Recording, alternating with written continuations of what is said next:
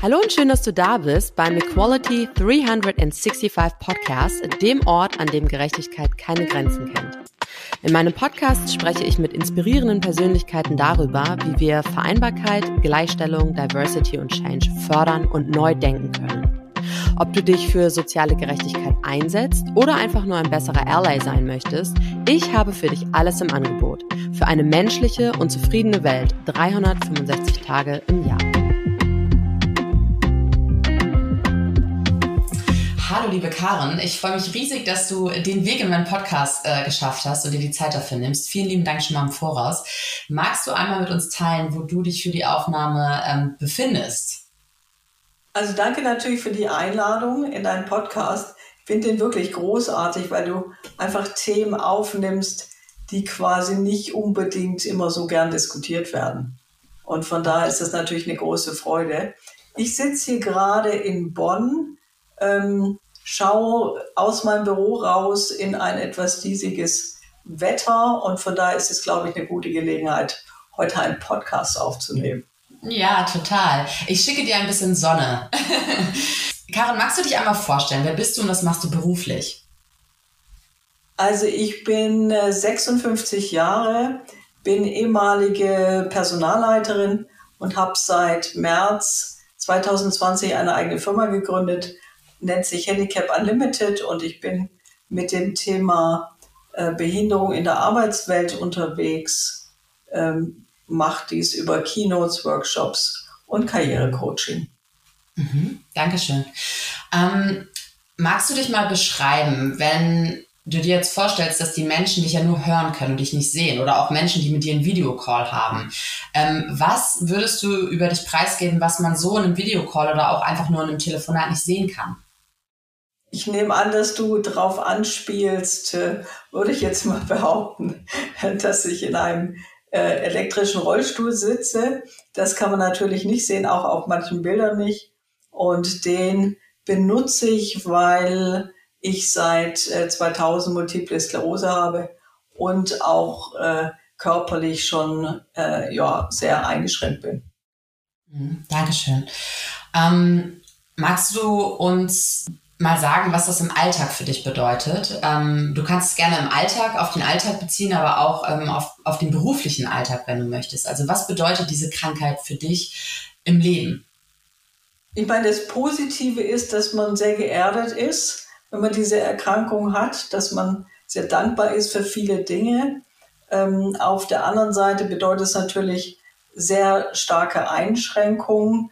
Ähm, wenn man jetzt meinen Fall nimmt, ähm, ja, ich bin schwerstbehindert, dann heißt es, dass ich einfach morgens auch von jemand äh, abhängig bin, der oder die mich aus dem Bett holt, ähm, die mir hilft beim Anziehen, die ähm, mir hilft, ähm, das Essen vorzubereiten, die mir Wasser mhm. kocht, alles solche kleinen Dinge. Und äh, leider bin ich dann auch davon abhängig, wann die Person kann. Das heißt, heute habe ich um 10.30 Uhr gefrühstückt ähm, mhm. Kannst dir vorstellen, dass einfach der morgendliche, so als ob man Kinder hat, ja, die immer wieder reinfunken, dass man einfach ewig braucht, bis man mal in den Tag wirklich starten kann. Ja, ja. Was würdest du dir da wünschen? Was würde das äh, Leben ja irgendwie einfacher machen und gestalten, flexibler gestalten? Die Problematik ist einfach, dass man sehr unfrei ist. Also zum Beispiel kann ich auch nicht Auto fahren. Das heißt, ich brauche immer jemand, äh, der mich irgendwo hinfährt oder die mich hinfährt. Das heißt, ich muss es organisieren und auch bezahlen, wenn es nicht gerade Freunde sind. Ich wünsche mir, glaube ich, im Moment von Herzen, um wirklich diese Freiheit wieder zu haben, mhm. eine 24-Stunden-Assistenz, die ist auch beantragt, aber leider äh, dauert das alles extrem lang, nämlich de facto schon. Ähm, ich habe beantragt im Dezember 2022, ja. Also wir nähern uns langsam quasi dem Jahr der Beantragung und das ist also. natürlich eine echt, echt unschöne Geschichte. Ja. Woran liegt das? Wieso dauert das so lange? Ich würde mal sagen, Personalmangel. Ähm, es sind unterschiedliche Institutionen oder Stellen im, beim Landesverband Rhein, äh, Rheinland äh, einfach mit dabei, die äh, das durchschieben müssen. Ähm, da ist zum Beispiel, ähm, muss es alles beantragt werden. Da sind ganz viele Dokumente natürlich äh, wichtig. Dann äh, muss es bearbeitet werden. Dann ist in meinem Fall so, weil die 24-Stunden-Assistenz extrem teuer ist. Da reden wir über 17.000 Euro im Monat, die natürlich ja, keiner bezahlen kann. Ähm, und das muss eben auch finanziert werden. Ähm, in meinem Fall ist es für den Staat erstmal unkritisch, weil ich dafür eben mein Haus einsetzen muss. Das heißt, der Wert des Hauses wurde geschätzt und dann wird das Guthaben des Hauses quasi in den letzten Monaten, Jahren aufgebraucht und dann wird ans Vermögen rangegangen, äh, auch an Lebensversicherungen zum Teil. Also man ist da schon sehr stark quasi mit beteiligt. Von daher frage ich mich, ja, es kostet den Staat im Moment gar nichts und trotzdem dauert es neun Monate. Und ich bin langsam in der Zwangslage. Das ist natürlich eine Geschichte, die eigentlich gar nicht geht. Ja, absolut. Und sag mal, wie kommt sowas? Also wie kann es sein, dass eine solche Pflege, die für dich ja wirklich notwendig ist und die dir eben diese Flexibilität und diesen, diese Freiheit schenkt, ähm, so unglaublich teuer ist, dass Menschen sich sowas ja überhaupt nicht leisten können. Also wie kann das sein? Gibt es, gibt es da irgendwelche Argumente für? Kennst du die? Ja, ich meine, ich könnte natürlich sagen, ich mache es über, ähm, über eine zum Beispiel ausländische Pflege, äh, Pflegekraft, das dauert, äh, das ähm, kostet ungefähr 3.500 Euro, was auch schon viele natürlich nicht haben.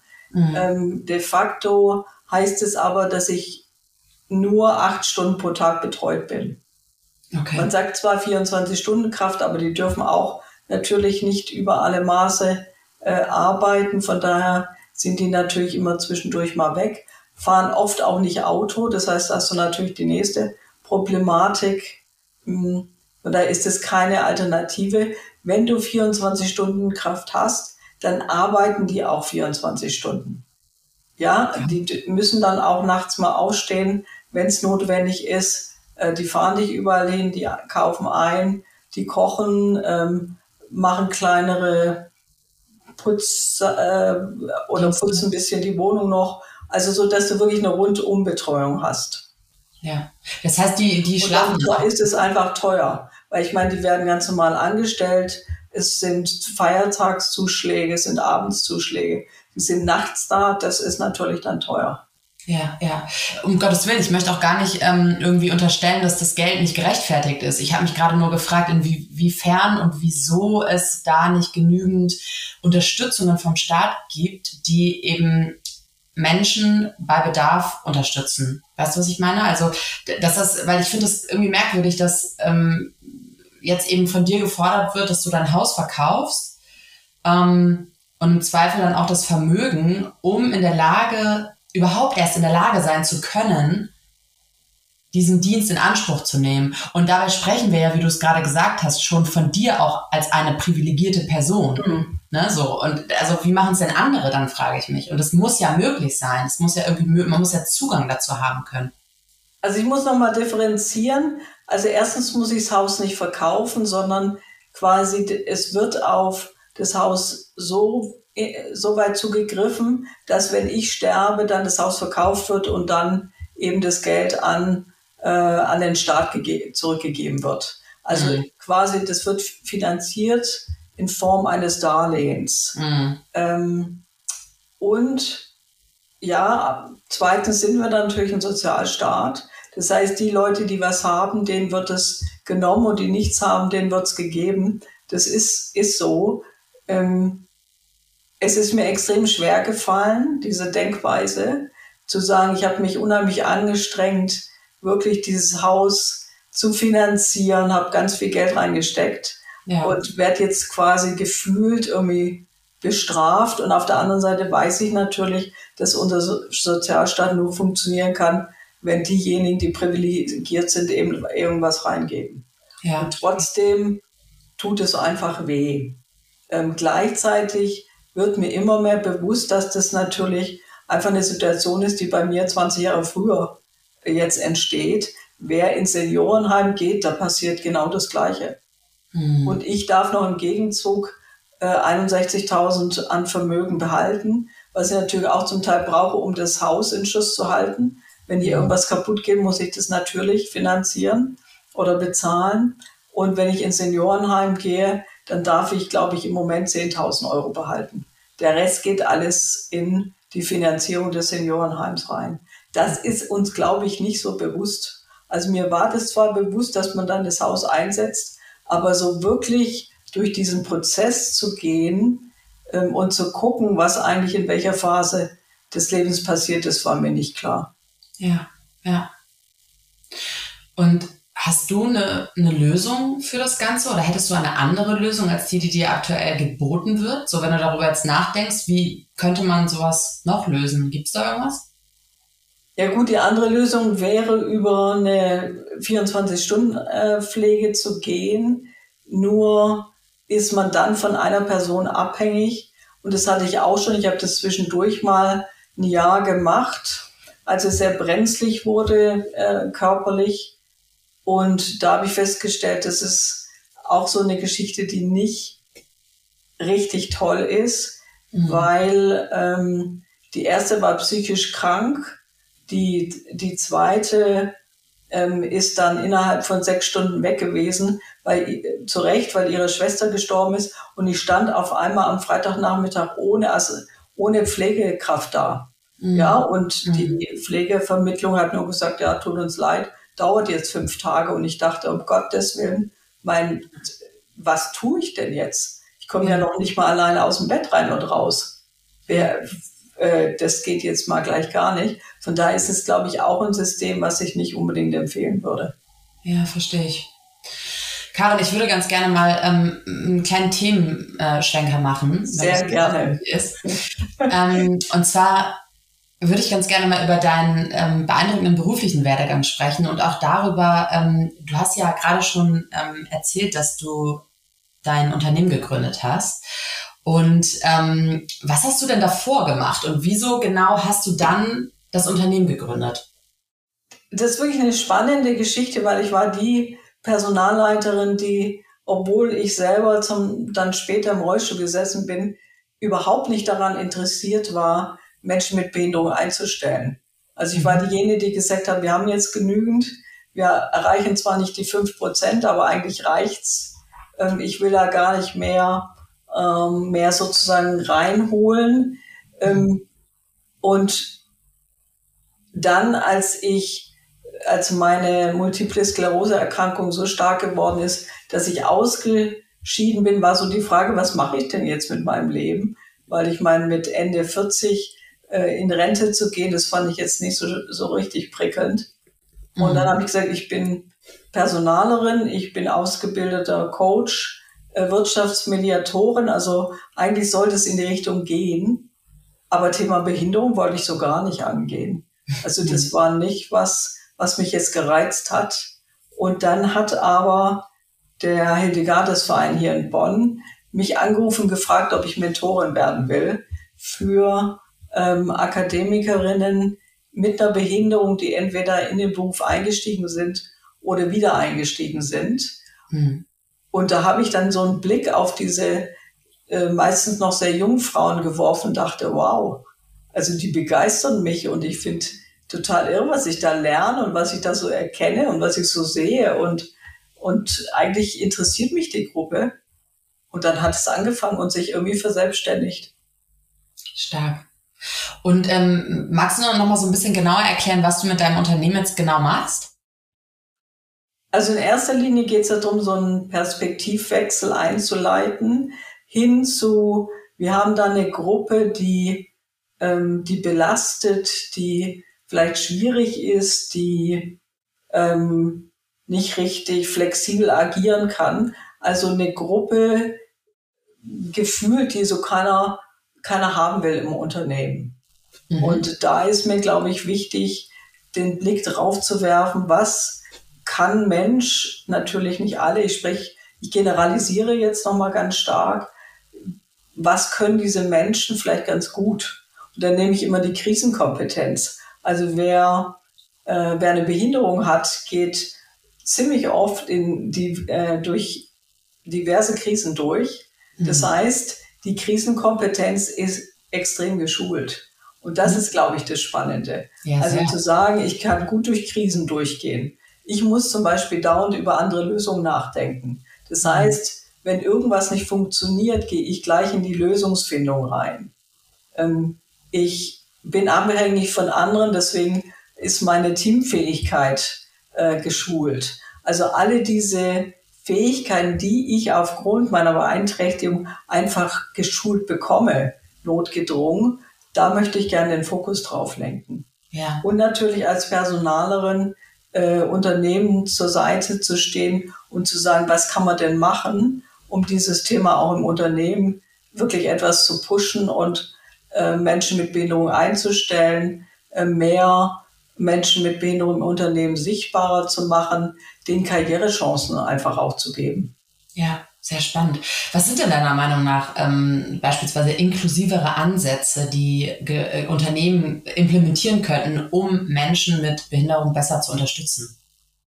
Ich würde sagen, das ist eine Einzelfallgeschichte jeweils. Das heißt, das, was unbedingt notwendig ist, ist mit den Personen in den Dialog zu gehen, zu gucken, was brauchen die, weil wir oft, ähm, dann nehme ich mich nicht aus, Menschen denken oft, das ist das, was andere Leute brauchen. Ähm, und ich glaube, es geht darum, wirklich hinzugucken, was brauchen Menschen. Egal, ob das Mütter sind, so wie, wie, wie du oder äh, andere, andere Personen mit Migrationshintergrund oder was auch immer. Es geht darum zu schauen, was haben die für Bedürfnisse und was haben die für, ähm, für, für Sachen, was sie wirklich notwendigerweise brauchen. Weil wir können natürlich ins Thema Behinderung einsteigen und wir können natürlich so ein paar Sachen nennen, die, die man braucht. Ich sage jetzt mal barrierefreie Stellenanzeigen etc. pp. Entsprechende Bilder auf der Webseite, ähm, flexiblere Arbeitszeiten. Aber eigentlich geht es darum zu schauen, was ist individuell notwendig. Und wir scheitern oft an der Geschichte, dass wir denken, oh ja, das sind die Rollstuhlfahrer, die wir jetzt einstellen müssen. Es geht aber gar nicht. Nee, eigentlich sind nur drei Prozent im Rollstuhl. Der Rest ist nämlich nicht. Muss ich denn unbedingt Rollstuhlfahrer einstellen? Nee, ich kann auch Autisten einstellen, ich kann auch vielleicht Menschen mit einer Sehbeeinträchtigung einstellen. Also wir, wir denken dann, wir müssten gleich alle einstellen. Aber eigentlich ist es notwendig zu gucken, wer passt wirklich in mein Unternehmen. Ja, und da gehen eben manche Sachen nicht und manche Sachen gehen perfekt. Ja, aber glaubst du, dass es vielleicht daran liegt, dass ähm, in den eigentlichen Teams, ich nenne sie jetzt einfach mal Diversity-Teams, ne, gibt es ja auch gar nicht in jedem Unternehmen, aber dennoch, ähm, teilweise auch überhaupt gar nicht die Menschen sitzen, die das wirklich nachempfinden können, weil wenn ich jetzt mal an meine vergangene Angestelltenzeit denke, dann kann ich mich nicht an eine Person mit Behinderung oder Handicap oder Beeinträchtigung erinnern, die überhaupt im HR oder People and Culture Team oder auch im Diversity Team gearbeitet hat. Und ich frage mich gerade, wenn man selber nicht betroffen ist, wie will man dann verstehen, was ein Mensch mit einer Behinderung überhaupt braucht? Genau, das ist nämlich das Problem, dass wir dann denken, wir wüssten es, ähm, aber eigentlich sind wir nicht die Experten dafür, für die, dieses Thema. Und da ja. glaube ich auch, dass es notwendig ist, wirklich zu schauen, dass man mit, gerade mit Menschen mit Behinderung, in dem Fall jetzt, weil wir darüber reden, in den Dialog gehen. Ähm, wobei ich sagen muss, ich bin jetzt auch in Anführungszeichen nur Expertin für RollstuhlfahrerInnen. Mhm. Ich bin nur Expertin für Multiple Sklerose. Ich bin keine Expertin für Sehbeeinträchtigung. Ich bin keine Expertin für Autistin, obwohl man es mir oft dann quasi unterstellt. Ja, bloß mhm. weil ich eine Behinderung habe, heißt es nicht, dass ich alle, alle Gruppen abdecken kann. Deswegen ja, ist der Dialog, glaube ich, so wichtig. Ja, ja, definitiv. Und ähm, was meinst du, braucht es für Veränderungen im Bildungssystem und am Arbeitsplatz ganz grundsätzlich, um Barrieren für Menschen mit Behinderung abzubauen? Gibt es da irgendwas? Wir müssen Menschen mit einer Beeinträchtigung oder Behinderung wirklich sichtbar machen. Das ist, glaube ich, so das Hauptproblem, dass jeder Kontakt hat zu Menschen und da denke ich auch, ist es wirklich sinnvoll, das schon im Kindesalter zu machen, ähm, dass man einfach in die Begegnung geht. Mhm. Ich glaube, anders kriegen wir das Thema nicht, nicht gelöst. Es geht wirklich nur über den Dialog, es geht nur über die Begegnung. Ähm, ich sage immer, wir können ganz viele Programme aufsetzen, wenn wir aber innerlich gar nicht bereit sind, uns mit dem Thema auseinanderzusetzen, dann wird es nicht funktionieren, dann nützen die ganzen Programme nicht. Ich mhm. glaube, ich bin deswegen begeistert von dem Thema, oder hatte ich ja auch schon erzählt, weil ich eben diese jungen Frauen getroffen habe und weil ich das erste Mal erlebt habe, was das heißt. Weil ich den Blick nämlich von außen drauf setzen konnte. Ja, verstehe ich. Und, und das zweite The Thema ist, dass dieses, dass Behinderung so ein schweres Thema ist. Wir haben es ja gerade schon, wir sind ja auch schon, als wir über die 24-Stunden-Geschichte dachte ich gerade, oh, jetzt wird es richtig so, so schwer. Ja. Mhm. Ähm, Behinderung ist ein schweres Thema. Da ist, wie mal eine, eine ähm, junge Frau sagte, da ist kein Glitzer drin. Ja, ja das ist, und ich habe immer das Gefühl, dass man auch ausweicht, weil wir so, so ein bisschen Panik haben, das könnte uns auch vielleicht mal, wir können auch mal behindert werden. Und mhm. das ist ja, das ist ja de facto auch so, ja. dass nur drei Prozent angeboren ist und die 97 Prozent bekommen die Behinderung im Laufe des, des Lebens. Das heißt, wir sind uns gar nicht im Klaren, wie nah wir zum Teil an dem Thema schon dran sind. Aber so wie ich auch, ich habe das immer weggeschoben das war für mich gar nicht präsent. Naja, aber ich finde auch, um ehrlich zu sein, diese Aussage und diese Fakten und Zahlen, die zeigen ja ganz deutlich, wieso es so wichtig ist, dass wir darüber sprechen und etwas verändern, so dass eben alle Menschen, egal ob mit oder ohne Behinderung, Zugang zu einem lebenswürdigen, ähm, freien und flexiblen Leben, Leben haben. Und wenn das nicht gewährleistet ist, dann läuft ja irgendwie auch was schief, weil, also diese Zahlen, gerade nur drei Prozent haben es angeboren und 97 Prozent bekommen es im Laufe ihres Lebens. Das ist mhm. ja dramatisch, das sind ja dramatische Zahlen. Da sollten wir ja viel mehr tun und viel mehr Möglichkeiten schaffen. Absolut. Wie, wie stehst du denn eigentlich dazu? Weil du hast gerade von Begegnung gesprochen und davon, ähm, dass wir eben ja diesen Raum auch für Austausch schaffen müssen. Ähm, wie gehst du denn damit um? Ist es für dich okay, wenn Menschen auf dich zukommen, jetzt im privaten oder Arbeitskontext und dich fragen, wieso du im Rollstuhl sitzt? Absolut. Also ich weiß, dass ich damit manchmal anecke, besonders äh, wenn ich auf so Konferenzen spreche und immer sage, reden, reden, reden. Und dann kriege ich oft gespiegelt von den Menschen, die eine Behinderung haben, wir wollen aber gar nicht reden. Ich kann das verstehen mhm. und, und gleichzeitig sehe ich es als meine Aufgabe, wirklich darüber zu reden. Und da kann man mich wirklich sehr intime Dinge auffragen. Also ich habe da persönlich jetzt kein Problem. Ich kann verstehen, dass jemand vielleicht keine Lust hat, immer drüber zu reden. Und gleichzeitig denke ich, ist es einfach auch gut, dass wir uns zum Teil auf Dinge vorbereiten. Ja, ja. Ja, also dass, dass man weiß, was wäre, wie, wenn, wo, ähm, wenn irgendwelche Fälle eintreten. Und ich glaube, das ist gut, wenn wir es im Dialog schon mal ein bisschen erarbeiten, in Anführungszeichen. Ja, total. Ich finde es total schön und ermutigend, dass du das sagst, weil ähm, ich kann aus eigener Erfahrung sagen, dass ich ähm, früher auch immer ganz, ganz eine ganz hohe Hemmschwelle hatte, bestimmte Dinge zu fragen. Mich hat das immer interessiert, aber ich habe mich nicht getraut, weil ich dachte, ich mache damit was falsch, wenn ich jetzt frage. Ähm, und da spreche ich über alle Diversitätsdimensionen. Ne? Ob ich jetzt jemanden, ob ich jetzt eine schwarze Person anspreche und danach irgendwie frage, ob ich einen Menschen mit Behinderung anspreche, ob ich eine alleinerziehende Mutter anspreche ähm, oder oder. Und ich glaube, es ist erstmal wichtig zu verstehen, wie du es gerade beschrieben hast, dass es ein sehr individuelles Thema immer ist, dass es mit Sicherheit Menschen gibt, die das nicht gerne haben. Aber ich glaube, was ich trotzdem vielleicht mit auf den Weg geben würde, ist, dann lass es uns doch wenigstens trotzdem probieren. ich möchte lieber gefragt haben und von dir eine Abfuhr kassieren, als dass ich es gar nicht getan habe und damit vielleicht eine Chance versäume, andere Menschen noch besser verstehen zu können. Ja, und ich äh, sehe gerade hier das Buch, ähm, was der Titel ist, Fragen ist wie Küsse. Ja. Und ähm, ich, äh, wir haben so ein Familienthema, das ähm, mir beigebracht worden ist, eben nicht Fragen zu stellen, weil ich dann als neugierig abgetan wurde. Und mhm. ich habe gemerkt, ich, ich mag das einfach. Ja. Das ist für mich, glaube ich, so, ein, so eine Gegenbewegung, die ich gestartet habe in der Familie. Und ich sage immer, Fragen heißt Interesse zeigen.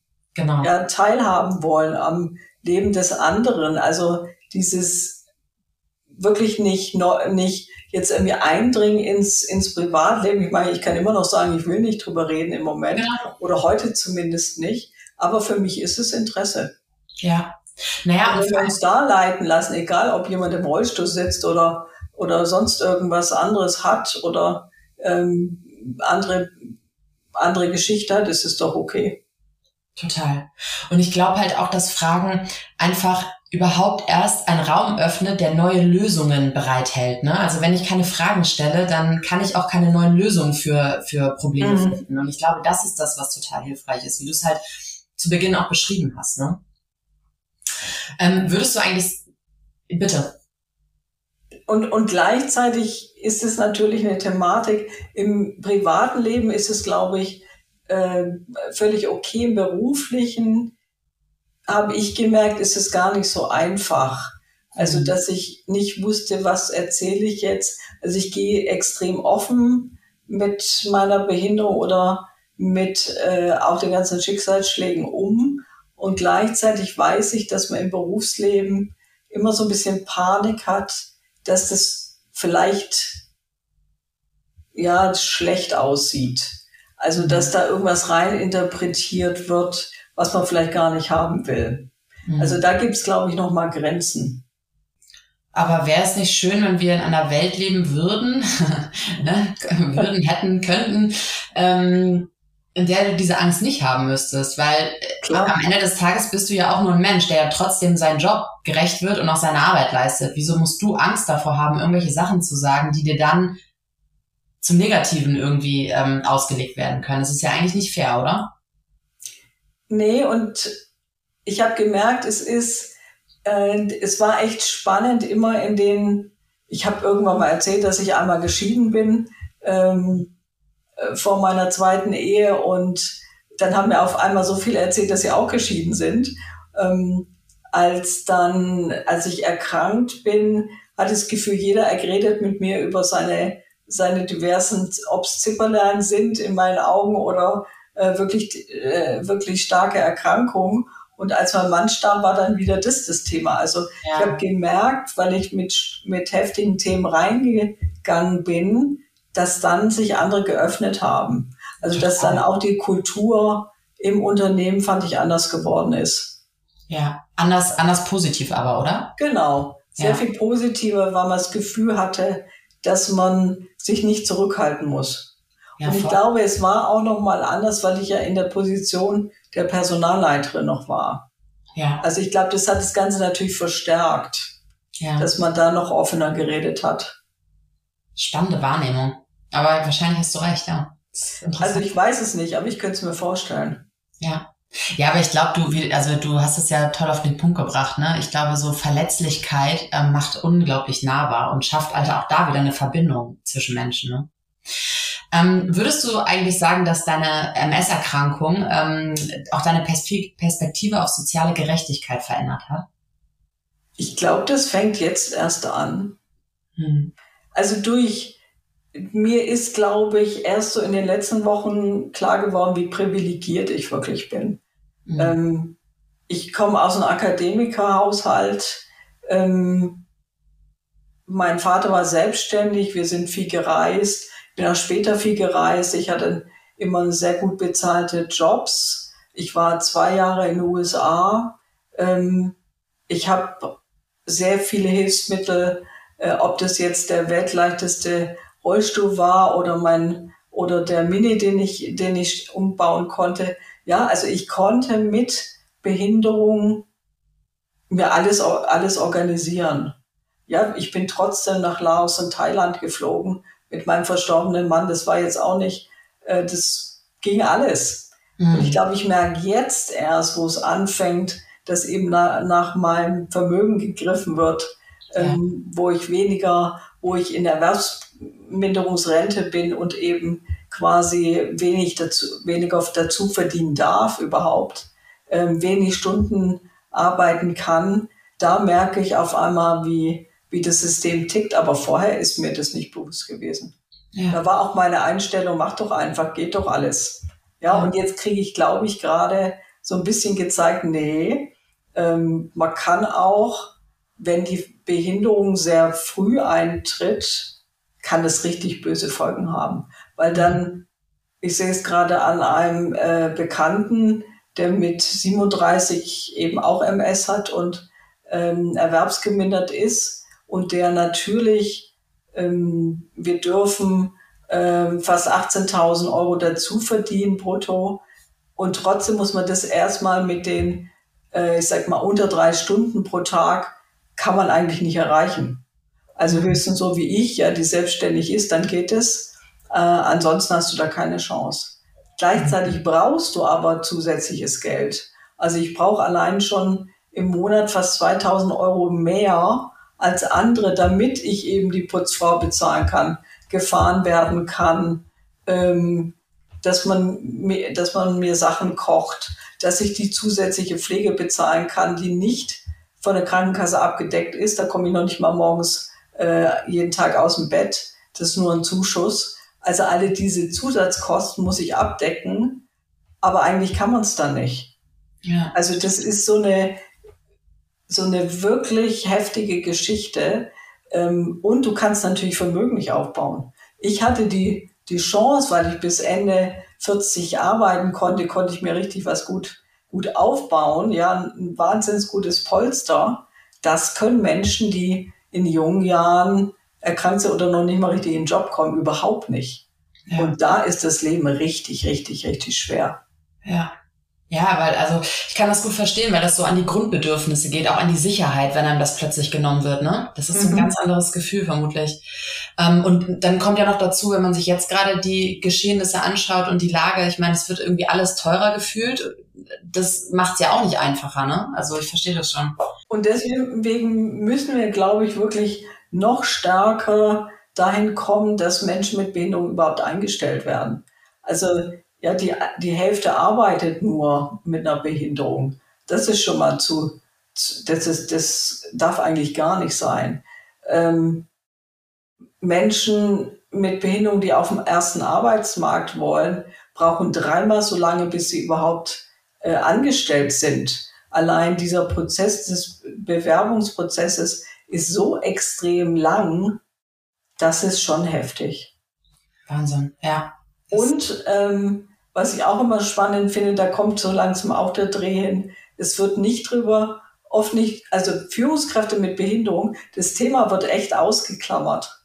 Mhm. Also das heißt immer, Führungskräfte müssen geschult werden, Menschen mit Behinderung zu führen. Aber dass es auch Führungskräfte gibt mit Behinderung, wird als Thema ausgeklammert, wobei jetzt gerade ein Forschungsprojekt äh, aufgesetzt worden ist.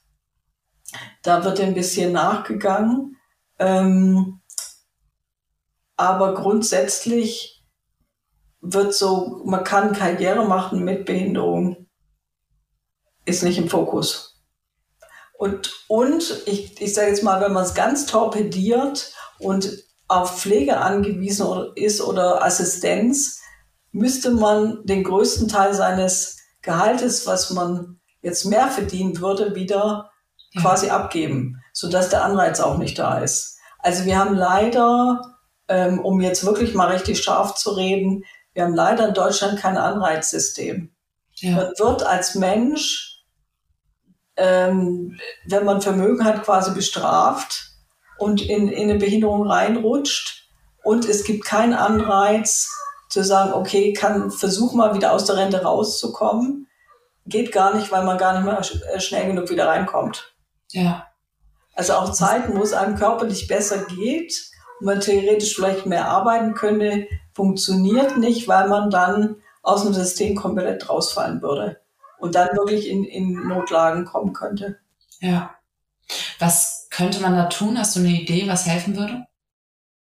Also ein großes Manko, was wirklich wichtig wäre, äh, ist zu schauen, dass man das mit der Erwerbsminderungsrente flexibler gestaltet. Also, mhm. dass man wirklich rein und raus gehen könnte. ähm, allein um reinzukommen, braucht, braucht man zum Teil ein Jahr oder anderthalb Jahre. Das heißt, vom Krankengeld in die Erwerbsminderungsrente rein ähm, ist schon so, dass man manchmal sogar über ähm, Hartz IV oder so noch gehen muss. Und das ist wirklich eine sehr schwierige Kiste. Ja, ja, das glaube ich. Oder versuchen muss, über Arbeitslosengeld das noch abzupuffern. Also wir brauchen, wir brauchen wirklich mehr Möglichkeiten, das flexibler zu gestalten. Ja. Dankeschön. Ähm, Karin, wir sind jetzt fast am Ende und ich würde dir ganz gerne zum Abschluss noch zwei Fragen stellen. Ähm, und zwar eine Frage von deiner Vorgängerin. Sie fragt dich, was möchtest du machen, um mehr Gleichstellung in der Wirtschaft zu ermöglichen? Was möchte ich machen? Ich würde gerne gewisse Modelle, die gut sind, ich würde die gern sichtbarer machen. Also ich mhm. glaube, dass eigentlich alles schon da ist in unserer Welt und die Problematik allerdings darin liegt, dass wir es nicht sehen, weil wir kennen es nicht, wir wissen es nicht. Und da wünsche ich mir, dass einfach diejenigen, die erfolgreich solche Modelle bisher gelebt haben, dass die rausgehen und einfach davon erzählen. Ja, toller Impuls. Und würdest du deine Privilegien aufgeben und wenn ja, welche? Oh, das ist eine Frage würde ich meine Privilegien, Privilegien aufgeben wollen. Also ich wünsche mir immer noch, ähm, dass ich so viel Geld ähm, mit meiner Firma Handicap Unlimited erwirtschaften kann, ähm, dass ich zum Beispiel irgendwie Stipendien ausloben kann oder eine Stiftung gründen kann. Mhm. Also ich würde gerne einen Teil quasi wieder den Menschen zur Verfügung stellen, die sich zum Beispiel mit einer Behinderung selbstständig machen wollen oder die äh, anders durchstarten wollen. Das ist, glaube ich, da würde ich gerne noch mehr abgeben. Also ich mache es zum Teil schon, aber da denke ich immer noch, ist immer noch zu wenig. Ja, das klingt super. Ich drücke dir die Daumen, dass, das, ähm, dass du das schaffst. Das wäre schön. Magst du meinem nächsten Gast oder der nächsten Gäste noch eine Frage stellen? Ich würde gerne die Frage stellen nach, was ist das Größte oder das Erstaunlichste in deinem Leben, was du bisher erlebt hast? Mhm. Also mal diesen, dieses größte Aha-Erlebnis in deinem Leben würde ich gerne von dir wissen. Schön. Dankeschön, Karin. Karin, ich habe mich mega toll gefreut, mit dir zu sprechen. Vielen lieben Dank für deine Impulse. Ich finde, du bist eine mega Inspiration für uns alle und ich danke dir von Herzen für das Gespräch heute. Sehr gerne, Isabel. Das war schon wieder für heute. Wenn dir diese Episode gefallen hat, dann abonniere meinen Podcast und unterlasse mir gerne eine Bewertung. Bis zum nächsten Mal. Merci und bye bye.